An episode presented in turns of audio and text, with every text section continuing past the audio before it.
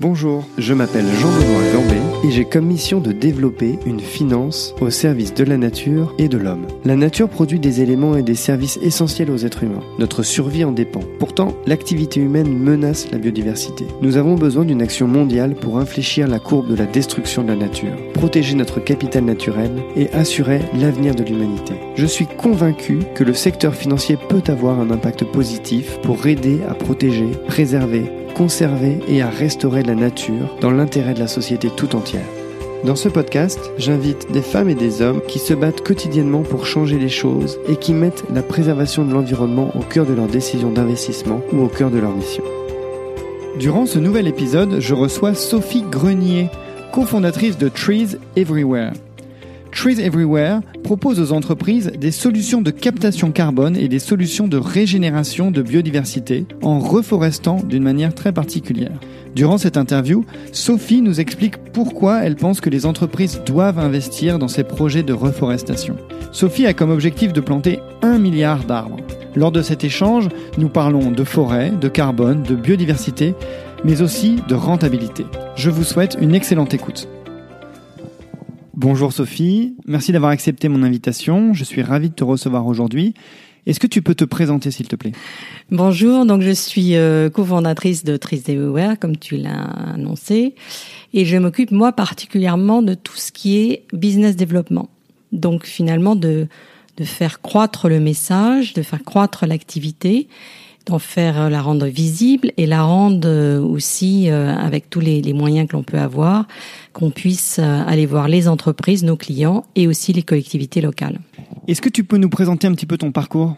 Alors j'ai un parcours euh, financier. Euh, j'ai démarré euh, dans les salles de marché sur les nouveaux produits dérivés. À ce moment-là, donc c'était c'était vraiment l'innovation financière. Euh, donc j'ai travaillé en salle de marché, j'ai dirigé des équipes euh, sur euh, donc l'intermédiation de ces produits dérivés.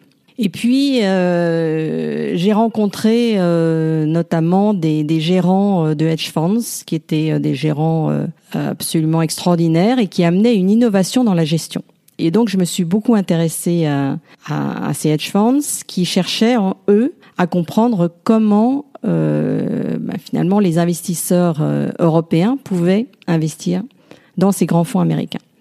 Donc j'ai décidé de monter ma propre société fin 99 à Londres, une société euh, d'intermédiation sur ces hedges et puis aussi de business intelligence et de pédagogie aussi sur ce qu'était ce monde des hedge funds, euh, leur sensibilité, leur mode de fonctionnement, leur gestion, etc. La troisième époque de, de ma carrière, entre guillemets, c'est 2008. Ben, 2008, c'est vrai que la crise m'a prise de plein fouet. Donc j'ai connu euh, succès et puis euh, finalement euh, le mur hein, quand on quand on se prend vraiment tout d'un coup une crise extrêmement formateur. Donc voilà comment comment on gère ce cet échec entre guillemets, comment on l'intègre. Et je suis repartie en indépendante pour aider des gestionnaires d'actifs dans leur démarche, notamment d'introduire leurs produits et leurs fonds dans d'autres pays, à l'international, en Europe. Un gérant français en Allemagne, un allemand en Espagne, etc. Donc toujours la même démarche, business intelligence, comprendre l'écosystème et après, voilà, trouver les portes d'entrée pour, euh, pour les aider. Toute cette petite histoire m'a mené finalement à une réflexion personnelle de me dire, ben, le monde évolue aujourd'hui et euh, il y a cinq ans à peu près, j'ai bien vu la montée en puissance de la RSE la montée en puissance côté investisseur aussi, des pleines réflexions sur finalement quel poids, quel impact on peut avoir nous dans nos investissements, comment on peut aussi influencer euh, bah, certaines pratiques, certains types d'investissements. Et puis je l'ai aussi vu côté entreprise, entreprise qui elle cherchait finalement à faire évoluer leurs pratiques, leurs pratiques sociales, leurs pratiques de responsabilité environnementale. Donc ce petit chemin, finalement, m'a mené à une réflexion personnelle de me dire, voilà, j'en suis à un moment de ma carrière où j'ai envie de contribuer, contribuer avec tout ce background que j'ai, contribuer avec cette connaissance de marché que j'ai, dans un enjeu qui est notre enjeu aujourd'hui immédiat, qui est l'enjeu climatique. Voilà, donc la, la rencontre avec euh, mon associé a fait que finalement le projet a démarré sur une page blanche, comme n'importe quel entrepreneur, plein contexte euh, pré-Covid, donc on a monté voilà le concept avec cette euh, finalité de se dire aujourd'hui, nous entrepreneurs, nous étant dans le marché financier, étant dans cette connaissance finalement des circuits d'investissement, être le lien entre cette partie économique et ces enjeux écologiques. Est-ce que tu peux nous présenter un petit peu dans les grandes lignes ce qu'est euh, Trees Everywhere et euh, nous présenter un petit peu ta vision? Alors Trees Everywhere, c'est d'abord une société, c'est pas une association. Euh, c'est une société qui propose des solutions, des solutions de captation carbone et des solutions aussi de régénération de biodiversité. Ces solutions, elles sont des solutions de reforestation avec une méthode qui est dense et variée, donc une méthode très spécifique. Nous sommes en non-exploitation forêt, mais donc une forêt qui a pour euh, objectif d'être un puits de carbone, un refuge de biodiversité et s'inscrire dans cette démarche de réchauffement climatique. Comment ça peut être rentable pour une société d'investir euh, dans une forêt qui euh, stocke du carbone et régénère la biodiversité? Est-ce que c'est rentable pour elle? Est-ce qu'il y a un business model derrière ça? Ah, ça, c'est, une question, euh, merci de la poser parce que c'est un point important, cette notion de rentabilité. Quelle est ma rentabilité si j'alloue des ressources à ces projets? Dans un premier temps, ma réponse, elle va être assez brute. Elle pourrait te dire, il n'y a pas de rentabilité, puisqu'il n'y a pas d'exploitation forêt. Donc tu plantes, c'est tout. La rentabilité, c'est plutôt l'opportunité c'est plutôt de se dire qu'on va mettre des externalités positives face à des externalités négatives qui sont ces productions de CO2. Donc aujourd'hui, l'entreprise, elle sait qu'elle a une feuille de route climat, une feuille de route responsabilité environnementale. En face, elle doit faire des choix, des choix de solutions. Elle a une pression importante de la part de ses parties prenantes, qui soient les salariés, les clients, les investisseurs. Donc pour elle, c'est une mise en action sur des projets environnementaux. Ce projet, c'est un projet qui, qui finalement a une, capacité de devenir finalement un, un aspect euh, positif, contribuer par rapport à euh, enjeu de, de consommation carbone, puisque l'on sait, et on n'est pas dupe, que le coût carbone, il va à un moment donné être une réalité économique pour les entreprises. Aujourd'hui, la véritable pénalisation, en gros, c'est, ce sont des investisseurs qui peuvent dire finalement, je, vous entreprise, je, veux, je vais vous interroger sur vos actions climat. Et si vous ne me montrez pas des actions concrètes, je n'investirai pas. Donc là, on a un coût indirect finalement pour l'entreprise. Et moi, je vais un cran plus loin, c'est-à-dire que je pense réellement qu'il y a un coût carbone qui va être facturé aux entreprises, qui sera un coût fiscal, qui sera un coût forfaitaire, on ne sait pas encore. Mais en tout cas, vivre dans l'illusion que l'on peut continuer à produire du carbone sans intervenir et sans mettre en face des solutions positives, des solutions concrètes, je pense que c'est totalement ignorer euh, ce qui va se passer dans les cinq prochaines années. Donc toi, tu penses que les sociétés demain vont être obligées d'investir dans des forêts pour finalement décarboner ou pour compenser les émissions de gaz à effet de serre qu'elles émettent. C'est ça ce que tu veux dire? Alors l'idée, c'est qu'elles doivent trouver des solutions. Nous, nous sommes une des solutions. La solution naturelle, ce qu'on appelle le nature-based solution. Euh, tu vas voir dans les déjà maintenant, il y a des solutions technologiques, des puits de carbone qui captent.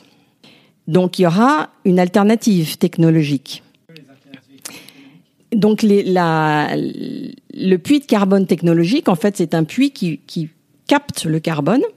Ça existe déjà euh, aux États-Unis, ça commence à, se développer. Et ça va le stocker. Mais ça va le stocker dans le sol. Donc on ne sait absolument pas ce que ces puits de carbone dans 50 ans vont donner et s'il n'y aura pas aussi un problème de sécurité à un moment donné.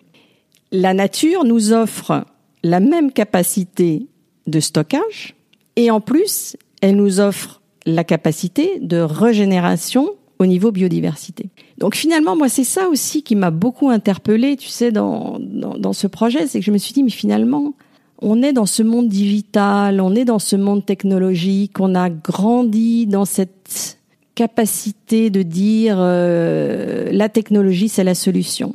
Eh ben la nature, c'est la solution. Et c'est une des solutions.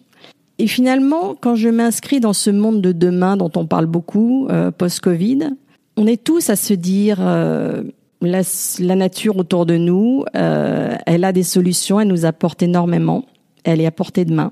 En période Covid, on a tous vu euh, la nature revivre.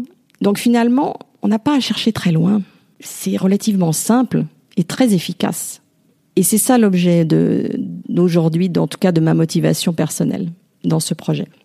Tout à l'heure, tu as parlé de feuille de route climat des sociétés. Est-ce que tu peux nous expliquer un petit peu ce que c'est ou un petit peu ce que tu as en tête? Alors aujourd'hui, si tu regardes les grands groupes, ils ont comme vérité donc de, de publier chaque année euh, leur euh, rapport de performance extra-financière. Euh, ce sont des, rapports qui, sont même maintenant de l'ordre de 100 pages et qui comportent euh, un volet environnemental, un volet social et un volet climat de plus en plus. Dans cette feuille de route, ce qui est important, ce sont les trois étapes clés, donc mesurer, qu'elles mesurent bien finalement l'impact carbone qu'elles ont. La partie réduction, comment dans leur évolution technologique, dans leurs produits, elles peuvent arriver ou essayer de tout mettre en place en R&D pour réduire l'impact carbone. Et les entreprises ont en ce moment des budgets énormes sur ces parties-là c'est énorme l'impact qu'elles mettent. Et il y a la troisième partie qui est la partie captée, compensation. Parce qu'on sait bien que le résiduel, il est là. Il y a du résiduel qui s'est accumulé et il y a du résiduel que l'on va produire. Alors ce qui est assez intéressant, c'est que hum, ces feuilles de route, elles sont extrêmement détaillées, mais tu verras que sur la partie euh, captation, euh, ça fait quelques pages. Donc c'est là aussi la vision de, de nous entrepreneurs, c'est que cette partie captation, elle est, elle est essentielle. Puisqu'il faudrait arriver euh, finalement à une feuille de route neutralité carbone euh, en 2050, il faudrait presque, euh, je dirais de façon un peu provocatrice, arrêter de produire, ou en tout cas avoir des niveaux de baisse CO2 qui soient chaque année drastiques. Or aujourd'hui, on sait bien qu'on ne peut pas. Donc finalement, la feuille de route, si on fait une feuille de route 2020-2050, il y a un effort de réduction et l'effort de captation, il est indispensable pour que l'on arrive justement à cette échéance euh, de neutralité. Donc ce que tu dis, c'est que les sociétés, elles ont deux choix pour se décarboner et pour arriver à la neutralité carbone. Soit elles émettent moins de gaz à effet de serre, ou soit elles captent le CO2 qui est déjà dans l'air. Ou alors soit elles font une combinaison des deux. Mais aujourd'hui, euh, rien n'oblige une société à devoir se décarboner. Non, non, non. Elles le font euh, dans le cadre vraiment de leur feuille de route, euh, climat en tout cas. Pour capter du carbone, les sociétés ont plusieurs choix. Elles peuvent par exemple investir dans tes projets, c'est-à-dire dans des forêts qui vont capter du carbone, mais elles peuvent aussi acheter des crédits carbone sur le marché, euh, même si aujourd'hui le marché des crédits carbone ne sont pas très efficaces. Mais est-ce que du coup les crédits carbone et le marché du carbone en règle générale est un concurrent à tes projets? Alors pas forcément parce que nous-mêmes, nous avons véhilité à donner des crédits carbone face à nos projets. Pourquoi? Parce que tu parlais tout à l'heure de rentabilité. Ça, c'est clairement une rentabilité à quelque part pour l'entreprise. C'est-à-dire qu'elle va dépenser 100 pour des projets forêts. Face à ces 100 qu'elle aura dépensés, on va lui dire ces 100 correspondent à, je sais pas, une consommation euh, en CO2 de 10 euh, 000 tonnes par an. Donc là, on aura une véritable adéquation entre les deux. Donc concrètement, elle sort une ressource, débit, elle, elle, elle rentre un crédit. Donc on est vraiment dans une équation qui est, qui est assez euh, vertueuse. La difficulté, entre guillemets, c'est que le marché du crédit carbone en France, il est relativement jeune. Il a été notamment initié par le ministère de la Transition écologique, qui donc a créé un label bas carbone ce label bas carbone, il est en train de, devenir euh, une norme, mais il se construit. Et sur notre méthode, aujourd'hui, il n'est pas euh, disponible. Donc nous, on a un effort pour faire rendre notre méthodologie finalement euh, lisible pour que face à ces crédits carbone, il y ait une mesure finalement qui soit attribuée pour qu'on puisse dire aux entreprises, vous avez dépensé 100 et ça correspond à tant en crédit carbone. Alors maintenant qu'on a un petit peu posé le cadre et qu'on a expliqué pourquoi les sociétés euh, pouvaient être intéressées à stocker du carbone, Est-ce que tu peux nous expliquer ce que vous, vous faites, comment vous le faites, euh, quelle est votre stratégie, etc. Alors, le, le business model, pour nous, il était euh, finalement, l'équation, c'est de se dire, d'abord, qui sont nos clients? Nos clients, ce sont les entreprises. On leur propose des solutions. Ensuite, euh, on a besoin de trouver des terrains sur lesquels on va planter. Donc, ce sont soit des terrains qui sont autour de ces entreprises, qui sont disponibles, qui sont toujours des, des terrains qui ne sont qui sont euh, abandonnés, ou en tout cas qui ne sont pas utilisés. Hein, l'objectif n'est pas d'aller euh, planter sur des terres qui pourraient être euh, utilisées ou, ou, ou peut-être mieux valorisées. C'est vraiment d'utiliser des terrains qui sont disponibles. Donc, soit les entreprises ont ces terrains autour de leur activité, soit on s'adresse à des particuliers qui ont des terrains sur lesquels ils mettent à disposition pour, euh, pour planter. Soit ce que nous entreprenons maintenant, c'est d'aller voir les communes de France et de leur dire il y a une équation positive à fédérer vous en tant que mise à disposition d'un terrain avec des entreprises qui, elles, financent le projet. Voilà, donc on est dans ce business model pour nous qui est les entreprises financent, les collectivités locales ou les particuliers mettent à disposition le terrain. Et alors, qu'est-ce que vous faites de différent des autres? Ce qu'on a voulu dès le départ, d'abord, c'est de s'inscrire en France. Il y a des acteurs euh, très historiques, euh, très présents sur ce marché, euh, qui ont commencé plutôt à l'international et qui maintenant reviennent en France. Et pour nous, c'était indispensable de commencer sur un projet français pour valoriser la notion de proximité pour que les entreprises aussi s'approprient ce projet concrètement. Que ce soit pas un chèque quelque part qu'elles fassent euh, à l'autre bout du monde, on ne sait pas très bien ce qui est planté, combien est planté, par qui, etc. Voilà. Donc cette notion de transparence pour nous c'était extrêmement important. Nous nous agissons comme maîtres d'œuvre. Ça veut dire que nous ne serons jamais propriétaires de terrain, pas sur le foncier. On agit comme un maître d'œuvre et on, on, finalement on prend, on porte le projet de A à Z, c'est-à-dire de du sourcing du terrain et après, on prend en charge l'évaluation, l'étude de sol, la préparation, le choix des espèces, la commande auprès des, pépinières locaux, les plantations, un audit en interne chez nous pour vérifier qu'on a bien suivi notre protocole. Et après, on enclenche la le processus de certification. Certification en biodiversité et après en carbone. Voilà, donc on agit comme un maître d'œuvre, on prend donc un pourcentage sur ce, sur ce chantier. Ça, c'est un point assez important, puisque certains d'autres concurrents peuvent éventuellement, eux, euh, collecter, entre guillemets, les fonds et après les allouer à, des experts qui, qui plantent pour eux. Nous, on souhaite vraiment euh, suivre ce projet, puisqu'il y a toute une partie communication qui est extrêmement importante aussi, et une partie aussi dans le business model d'inclure les entreprises et les collectivités locales à chaque étape clé. Les étapes clés, c'est donc l'étude de sol. Les deuxième étape clé, ça va être la, recherche des, espèces, par exemple. Euh, troisième étape clé, ça sera la plantation. On peut très bien organiser des journées de plantation. Euh, on l'a fait nous-mêmes samedi dernier euh, et c'était voilà, ça, donne un élan extraordinaire. On comprend bien ce que ce que l'on fait. Donc pour nous, l'aspect communication est très importante. Donc l'aspect local, l'aspect vraiment communication, transparence sur ce projet et je dirais qu'en l'autre particularité pour nous, c'est de ne faire que cette, forêt, cette reforestation dense et variée. On ne fait que cette méthode, donc qui est inspirée du, du professeur Miyawaki, dont on entend de plus en plus parler sur ses projets euh, mini forêt ville. Et on peut en parler aussi plus tard, mais c'est vrai que c'est important pour nous d'être dans cette méthode de très dense et très variée, parce que c'est là où on va voir le résultat puits de carbone, tu vois. Est-ce que tu visualises, tu vois, que, si tu as cette densité, les arbres vont aller chercher la lumière et donc monter rapidement et on va avoir cet effet euh, optimal de, de, captation carbone. Et donc justement, tu peux nous en parler de cette méthode euh, Miyawaki? Euh, Miyawaki, c'est un professeur qui a quatre euh, botaniste qui a 94 ans, euh, assez extraordinaire. Il a vraiment euh, un parcours de vie assez incroyable. Il a notamment euh, étudié euh, dans les années 50 en Allemagne. Et il s'est attaché à un concept intéressant qui est le concept de la végétation naturelle potentielle. Finalement, en se disant, aujourd'hui, je reviens à, à l'ADN, la nature nous offre euh, tous les éléments dont nous avons besoin.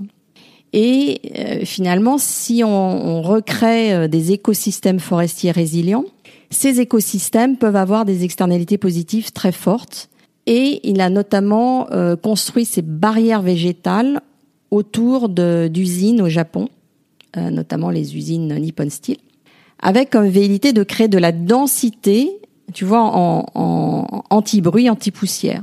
Quelque chose de, très concret, de très efficace. Et il a conçu sa méthode, donc très forte densité. Donc quand on parle de densité, euh, la méthode traditionnelle forestière, c'est 1000, 1500 arbres à l'hectare pour qu'on puisse, euh, je dirais, parcourir la forêt, pour qu'on puisse euh, l'exploiter. Donc il y a des, chemins, pour qu'il y ait vraiment des, passages qui soient faciles. Et là, lui, il est à 30 000 arbres à l'hectare. Donc tu vois, l'effet de densité est énorme. Alors tu vas me dire, mais c'est n'importe quoi votre histoire. Cette densité, on la voit, elle a, elle a vraiment pour vocation de recréer finalement un espace de forêt, ce que Miyawaki dit, forêt native. Donc forêt finalement close, espace clos. Et parce que ces espaces sont clos, donc il y a des, espaces coursifs pour entre les îlots pour parcourir, mais parce que ces, écosystèmes sont clos, finalement ils recréent des espaces de type primaire, de type forêt primaire où, où l'homme n'a pas velléité de rentrer et où la nature se développe et où la nature favorise la biodiversité végétale et euh, animale. Et c'est ça qui nous a tout de suite interpellés parce que finalement on s'est dit si on a aujourd'hui un enjeu massif, on est plus à se dire je vais planter un arbre, dix arbres, trois arbres, cinq arbres. Non. On doit absolument avoir un projet massif face à des enjeux massifs. Parce que 2050, c'est demain. 2100, c'est demain pour nos générations, même aujourd'hui. Donc, enjeu massif dit méthode disruptive. On ne peut pas aller à une autre, voie. En tout cas, nous, c'est nos convictions. Donc, cette méthode, elle recrée donc ces espaces résilients les, la variété est très importante. Donc en général, les forêts euh, traditionnelles, c'est entre 3, 5, 10 variétés. Là, on est à 30 espèces différentes, donc des arbres et des arbustes. Et on, on mixe de façon aléatoire ces plantations. Donc on va avoir finalement des petits arbres qui vont aller jusqu'à un mètre, des petits arbustes, et des arbres qui vont planter, qui vont, qui vont monter euh, au ciel. Donc on va avoir finalement une forêt étagée. Et ça, c'est quelque chose d'assez euh, d'assez efficace si on s'inscrit dans une feuille de route, vraiment d'intervenir aujourd'hui pour construire vraiment euh, ces puits de carbone à l'horizon de 2050 et plus. Alors justement, quand on parle de puits de carbone, est-ce que tu pourrais nous donner quelques ordres de grandeur de la capacité de stockage d'un puits de carbone, comme une forêt par exemple, par rapport aux émissions de CO2 d'un Français moyen? Est-ce que tu as une idée du nombre d'arbres qu'un Français euh, devrait planter pour devenir neutre au niveau carbone, par exemple? Alors là, je m'appuie sur des chiffres euh, notamment qui sont publiés par l'ADEME, euh, qui dit que chaque Français consomme environ 10 tonnes CO2 par an. Donc si on prend une, hypothèse qui est une hypothèse, hein, toutes les hypothèses sont discutables et, et, et c'est là aussi on a découvert qu'il n'y a pas de je dirais, de, de choses inscrites dans, dans, le dur pour le moment. Euh, finalement, si on prend euh, une hypothèse actuelle, donc il faudrait planter deux arbres pour capter une tonne de carbone par an. Donc tu vois que si on est sur 10 tonnes de CO2 que chacun d'entre nous, nous nous produisons, alors nous les produisons avec euh, nos transports, nous les produisons avec notre alimentation, avec notre chauffage. Donc là aussi, on peut réduire tout ça. Hein. L'idée, c'est pas de d'ouvrir toutes les vannes et de rien faire. On peut déjà réduire cette partie-là. Et en plus, donc, ça voudrait dire que chaque Français devrait planter 20 arbres par an. Donc on est combien? 65 millions? Voilà, donc tu vois, la, feuille de route, elle est massive. Quand je, te, parlais de, de massivité, on est euh, sur des programmes de l'ordre de 120, 130, 150 millions d'arbres euh, que nous devrions arriver à planter par an. Euh, or, on sait qu'aujourd'hui, les chiffres officiels nous parlent de 15 millions d'arbres par an plantés. Voilà, donc c'est ça qui nous intéresse, nous, tu vois, dans, dans, ce, dans cette démarche. Et finalement, ce delta, tu vois, si je reviens à des mots financiers, entre, entre ce qui est fait et ce qui est à faire. Et comment on va y aller? Quels moyens on va mettre en place qui va se qui va se mettre en tour de table là pour se prendre le projet en main? Et quand certains nous disent mais la forêt française, elle fait 25% du territoire, c'est déjà énorme. Et elle capte 14% des émissions euh, de la France aujourd'hui. Oui, oui, mais il faut aller beaucoup plus loin. Et c'est ça l'enjeu aujourd'hui dans lequel nous nous inscrivons euh, chez Trees Everywhere. Tout à l'heure, tu parlais de certification et de crédit biodiversité. Est-ce que tu peux nous développer ce point? Alors, sur la partie biodiversité, c'est très intéressant parce que là aussi, le concept de biodiversité, euh, il peut être large. C'est quoi la biodiversité finalement? Et comment tu arrives à mesurer la biodiversité? Donc, aujourd'hui, il existe euh, des organismes qui, eux, euh, sont là pour euh, finalement auditer, tracer et voir comment des espaces créent de la biodiversité animale et végétale. Et ce qui nous a vraiment aussi parlé, c'est euh, donc tu as tu as des notamment le FSC qui, qui est un, un, des labels que nous avons et le FSC est assez pionnier sur ce sur ce label euh, biodiversité. Et par rapport à ça, euh, ce qui est intéressant, c'est qu'on voit aussi la mise en place de d'indices de biodiversité. Et ces indices de biodiversité, on, on regarde notamment les projets de l'INRA. Euh, L'INRA travaille depuis les années 2003-2005. Finalement, comment, quels sont les indices finalement de, de, de, de création de biodiversité?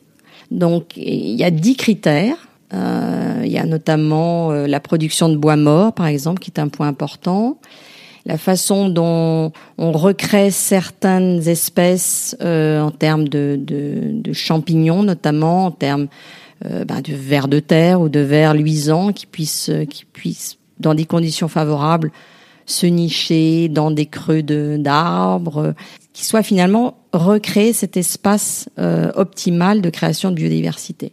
Donc, on affine les choses. Et finalement, au lieu de dire simplement euh, on le sait bien que quand on recrée, on, l'a vu, on, a recréé, euh, on a fait une première plantations en, novembre 2019. Euh, on voit bien déjà qu'autour de nous, euh, les espèces d'oiseaux reviennent. On voit bien que les vers luisants reviennent. On voit bien que là, toute cette nature est en train de, se, de se diversifier de, et, vraiment dans, dans cette richesse animale et végétale. Mais on a aussi besoin de quantifier. On a besoin d'avoir un esprit, un esprit un peu cartésien pour dire finalement c'est pas c'est pas que des constatations, c'est aussi quelque chose que l'on peut mesurer avec un indice très concret. Tout à l'heure, tu parlais de crédit biodiversité. Est-ce que tu penses que les sociétés, euh, plus tard, devront acheter des crédits biodiversité? Alors là aussi, l'enjeu de biodiversité, c'est un enjeu relativement euh, récent et je, crois que tu as reçu dans un d'autres de tes podcasts euh, euh Claire Tutenuit sur euh, la partie EPE. E. chez EPE, il y a tout un groupe de travail sur la biodiversité. Donc les entreprises ont compris que c'est un enjeu sur lequel elles peuvent agir. La plupart, en fait, quand tu regardes leur feuille de route, qui est très ambitieuse, et, et, j'invite chacun d'aller voir sur le site vraiment la, la, feuille de route de ces grandes entreprises. Elles ont, elles agissent notamment aussi en sélectionnant auprès de leurs fournisseurs, en, en mettant quelque part une, une conscience sur euh, ce qu'elles produisent et leurs producteurs pour dire finalement, quand nous nous produisons, je sais pas, des vêtements, euh, euh, des biens de consommation, faisons attention à la façon dont on le fait, en conscience de la biodiversité que nous pouvons euh, détruire entre guillemets ou recréer. Donc ce sont des, des feuilles de route qui sont assez ambitieuses dans les messages qui sont passés. Je pense que ce qui est important maintenant, c'est qu'elles passent aussi à la création de refuges de biodiversité, en s'appropriant finalement le rôle de dire on va un cran plus loin et on va participer à la création de ces refuges de biodiversité. Quand tu vas voir les entreprises et que tu leur présentes ton projet, quel accueil elles te réservent euh, Est-ce qu'elles sont plutôt favorables ou est-ce qu'elles euh, sont intéressées? Est-ce qu'elles pensent que c'est trop tôt? Et d'ailleurs, quand tu vas les voir, est-ce que tu commences par les grandes Est-ce que tu commences par les petites? Alors, notre feuille de route, c'est d'aller voir les grandes et d'aller voir les petites. Je te m'explique. Les grandes, parce que les grandes entreprises, ce sont des enjeux qu'elles regardent. C'est vraiment, ça fait partie des RSE. Maintenant, c'est 10, 15 personnes qui sont sur ces projets. Euh, je dirais que les enjeux climat, ils passent d'un d'enjeu RSE à un enjeu stratégique. C'est discuté en, en, CODIR. Enfin, c'est vraiment, euh, c'est un enjeu euh, massif pour les entreprises. Ce n'est plus euh, 5 ou 10 personnes qui réfléchissent dans un coin pour produire un, un, un, rapport. Donc elles ont elles ont des enjeux clairement qu'elles adressent. Les RSE elles sont en interne pour trouver des solutions et nous on va les voir en les disant voilà nous on a cette solution à vous proposer. Ce qui est assez frappant c'est que quand on reste sur cette cible euh, très grande entreprise donc SBF 120 euh, certaines sont très avancées déjà sur des réflexions de captation, d'autres sont juste en ce moment à commencer à les, aborder. Donc ce qui est très intéressant pour nous, c'est que là on est en vrai tour de table avec elles en disant ben voilà, voilà comment on, on peut avancer, voilà les solutions que l'on peut avoir et comment vous vous pouvez vous les approprier. Donc ça, c'est pour la partie grande entreprise. Euh, les groupes clés, ce sont les groupes dans le bâtiment, la construction, mais aussi les biens de consommation, la construction euh, de biens d'équipement, etc. Donc tout ça, ça, touche, je dirais, tous les segments. Et puis de plus en plus, euh, le numérique, qui commence à vraiment avoir une réflexion là-dessus. Sur les PME ETI, là, on est en local. Et là, quand on va euh, auprès de communes, finalement, identifier un terrain, on va essayer de rassembler l'écosystème économique autour.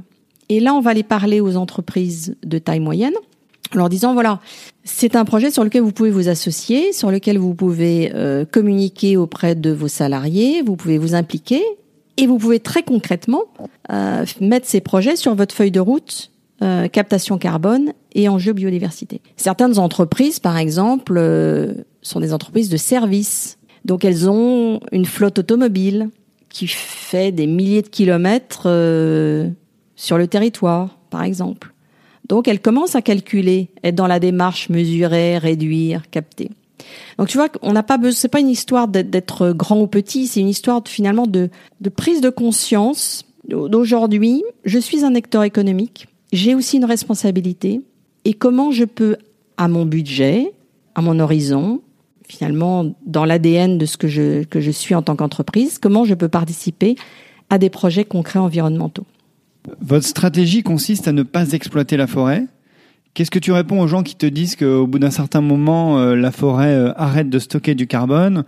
Euh, parce qu'elle le relâche par le bois mort, etc. Et donc euh, le fait de ne pas exploiter la forêt euh, peut être problématique à un certain niveau de développement. Alors c'est une, une bonne question.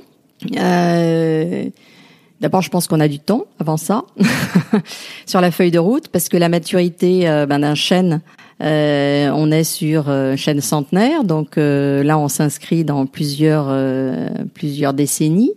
Euh, donc la maturité, elle, euh, on va avoir une courbe croissante. Nous, on va surfer sur cette courbe croissante. Et le fait que chaque année, finalement, tu orchestres ces euh, ces projets, tu construis ta trajectoire. Et, et ça, c'est assez important. Donc, là, est-ce que finalement, le, le risque de ne pas capter à un certain moment va être entre guillemets une raison pour laquelle tu ne vas pas agir? Moi, j'ai du mal dans cette logique-là. Donc, je sais que je construis sur un écosystème qui va avoir une action pendant un, temps qui va être défini. Et je sais que le renouvellement de ce que l'on va mettre en place va prendre le relais par rapport à ça. Donc, entre ne rien faire et avoir cette feuille de route où j'ai une certaine maturité, pour moi, le choix, il est, il est très clair. Alors, Trees Everywhere, vous avez un projet euh, très ambitieux de planter un milliard d'arbres en France. Est-ce que tu peux nous en dire un petit peu plus? Alors c'est vrai que en ce moment on est beaucoup sur des chiffres euh, qui sont lancés un peu partout et il faut faire attention aux chiffres. Euh, L'essence du projet, il est aussi venu d'un article paru dans Science en l'été 2019, qui a été écrit par euh, l'ETH Zurich et par Tom Kreuzer et Jean-François Bastin, deux scientifiques qui pour nous euh, a été vraiment le déclencheur de ce projet. Et ce que dit Bastin et Creuser, ils disent finalement, euh, ils ont mesuré, ils ont étudié le fait que si l'on plantait 1000 milliards d'arbres dans le monde, on pourrait finalement recapter deux tiers du résiduel CO2 qui a été accumulé depuis 200 ans, depuis finalement la révolution industrielle. Et ils nous disent non seulement très concrètement, donc on est sur des chiffres concrets euh, de, de, de captation, et deux, il y a de la place. Il y a de la place parce que on peut identifier les zones sur lesquelles on peut planter et ça fait partie aussi de, de, de leur savoir-faire, euh, notamment chez le TH Zurich qui, a, qui, a, qui travaille beaucoup cette cartographie. Donc par rapport à ça, on s'est dit finalement cette mise en action, qu'est-ce que nous on pourrait prendre à notre petit enjeu? Quel petit effet colibri on pourrait arriver à mettre en place? 1000 milliards, bah non. Un milliard, c'est un millième. Alors tu vas me dire, c'est c'est rien du tout, Sophie, c'est bien gentil votre truc, mais bon, euh, oui, mais c'est une part. voilà, c'est une part du gâteau. Et pourquoi un milliard? Finalement, c'est quand tu réfléchis, euh, pour nous, l'idée c'est de se dire un hectare par commune en France, donc un hectare de terrain, 35 000 communes en France. On plante 30 000 arbres. Tu fais la multiplication tout seul, tu arrives au milliard. C'est en même temps simple, et en même temps, c'est une mise en action. Un hectare par commune. Les communes commencent à beaucoup se mettre en place, en, action. Elles mettent en place, euh, voilà, ce type d'action. Dans les Hauts-de-France, il y a des initiatives très belles qui sont en train de se mettre en place. Donc finalement, il y a une mise en action. Mais nous, très concrètement, c'est notre objectif. Et c'est réalisable finalement. C'est utopique et réalisable. Et c'est ça qui nous, qui nous motive tous les jours. Je suis pas spécialiste, mais un hectare pour faire pousser une forêt, ça semble pas très grand finalement. Un hectare, c'est déjà pas mal. euh, L'objectif pour nous, c'est de créer des ce qu'on appelle non chez nous, c'est les îlots forestiers. Donc ces îlots forestiers, euh, Miyawaki, la, la, la, forêt la plus grande qu'il ait lui euh, mis euh, vraiment en plantation, c'est 7 hectares. Pour nous, on peut aller sur notre feuille de route beaucoup plus loin. Donc on commence une feuille de route, un hectare, 3 hectares, 5 hectares, 7 hectares, et on va monter en puissance. Donc aujourd'hui, déjà on est pris pour des utopistes, donc déjà on veut concrétiser quelque chose de très simple. On a des premiers projets dès cet hiver, donc ça veut dire que dix mois après la création de la société, on est sur des projets concrets, on arrive à avoir un tour de table et de convaincre. Donc pour nous, ça va être un effet multiplicateur. Et on souhaite avoir cet effet multiplicateur. Mais aujourd'hui, c'est la feuille de route de, de Trees Everywhere. Quelles sont les contraintes et les difficultés auxquelles vous vous heurtez euh, quotidiennement pour mettre à jour ce projet? Euh, La méthode. La méthode a du mal à, à, être comprise dans son. Elle est disruptive quelque part, la méthode botanique. Euh, le monde forestier est un monde codifié, un monde qui existe depuis, voilà, qui, qui, a ses règles, qui a sa tradition, qui est à respecter entièrement. Mais finalement, nous, on fait autre chose. Et je pense sincèrement, et nous pensons sincèrement, que la disruption, elle va emmener quelque part ce monde vers autre chose. Euh, Olivier, donc mon, mon associé, lui, il a été pionnier dans les banques en ligne. Je peux te dire qu'en 98-99, tout le monde lui riait en disant c'est pas possible une banque en ligne. Et donc on a besoin de pionniers, de gens qui sont des entrepreneurs, qui ont une vision et qui disent mais si on peut le faire. Mais c'est pas forcément les banquiers qui vont le faire. Ce sont des gens qui sont à la périphérie et qui ont cette vision. Et aujourd'hui, pour nous, on, on, se trouve exactement dans le même chemin. Donc, on rencontre un certain nombre d'acteurs. Il y en a pour lesquels ils voient tout de suite l'opportunité en disant oui, c'est exactement ça qu'il faut faire, je me mets en action. Et d'autres pour lesquels il y a des freins. Planter trois, euh, trois arbres au mètre carré, ça semble complètement euh, difficile à concevoir. Une forêt qui soit fermée, on sait du mal à concevoir. Quels sont les éléments d'entretien que vous allez avoir? Est-ce que vous allez avoir un taux de survie euh, élevé ou au contraire euh, euh, des problèmes de sécheresse qui, font faire, qui vont faire que vous allez en perdre beaucoup? Donc il y a beaucoup de questions sur cette méthode et donc pour nous on a beaucoup de pédagogie entre guillemets à apporter et d'éléments rassurants. Voilà, c'est la, la, juste, le juste curseur entre voilà partager, apporter des éléments rassurants. Donc ça, c'est un premier point. Le deuxième point, c'est sur cet enjeu captation carbone. Parce que finalement, cette forêt dense, on est en train de mettre en place des calculs euh, avec des scientifiques pour savoir, elle va capter quoi? Une fois, deux fois, trois fois plus qu'une forêt classique? On ne sait pas. Pourquoi? Parce qu'il va falloir avoir des mesures scientifiques de la taille des arbres, du terrain. Ce sont des, des, des, calculs euh, qui sont scientifiques, qui vont être mis en place, qui n'ont pas été mis en place. Donc aujourd'hui, finalement, on n'a pas d'éléments là-dessus. On peut pas dire de façon certaine euh, la façon dont on plante, on va capter 5 fois, 10 fois plus. Ce que l'on sait que c'est au moins deux fois plus. Mais il y a tous ces éléments de rassurer. Donc j'en reviens à ta question finalement. Et c'est les questions qu'on a tous les jours, nous, en tant qu'entrepreneurs. Est-ce qu'on doit être sûr et certain de tout avant d'entreprendre? Et c'est une bonne question que je me pose tous les jours. Est-ce que finalement, notre projet, il a quand même cette vilité il est, il est appuyé sur des certitudes et sur des, sur des faits concrets. Ce n'est pas un projet euh, délirant, mais c'est un projet différenciant. Voilà. Donc il y, a, il y aura des éléments euh, négatifs, il y aura des critiques qui vont se faire. Pas de souci. Et c'est normal. C'est la feuille de route de l'entrepreneur qui va sur un nouveau marché. Alors j'en reviens à ta question, c'est est-ce que c'est trop tôt ou est-ce que c'est trop tard? Le timing est très important. Et ce timing, c'est, on le voit bien tous les jours, c'est un timing qui est, pas simple. Pour nous, le seul timing, c'est urgence. Voilà, parce que mes enfants, mes petits-enfants, euh, quel monde je vais leur laisser demain? Et j'ai envie de leur laisser un monde respirable. Et c'est de ma responsabilité aujourd'hui. Tu as fait toute ta carrière dans la finance. Qu'est-ce que toutes ces années euh, au contact de cette industrie financière t'a apporté pour lancer un projet dans la captation de carbone et la biodiversité? Alors, ça m'a appris à structurer euh, mes présentations, ça m'a appris à convaincre, ça m'a appris à développer une vision d'ensemble de où vont les choses. C'est-à-dire, euh, moi, je suis une passionnée de, de, de tout ce qui est euh, innovation. Euh, et c'est pour ça que dans ma carrière, je me suis retrouvée à chaque fois dans des modèles disruptifs, finalement. donc, c'est quelque part de n'être pas dans le mainstream. Tu vois, je me suis, je me suis intéressée au fonds de dette privée euh, avant que on commence à réfléchir au fonds de dette privée. Euh, je me suis intéressée au hedge avant qu'on regarde la façon dont les hedges pouvaient être euh, optimisés euh, leur gestion en étant très agiles dans leurs décisions. Je me suis intéressée récemment à tout ce qui est la vague des, des, des agences alternatives de crédit qui viennent remettre en cause ou bousculer euh, finalement l'établissement, euh, l'établissement des, des, des, grandes euh, agences de notation.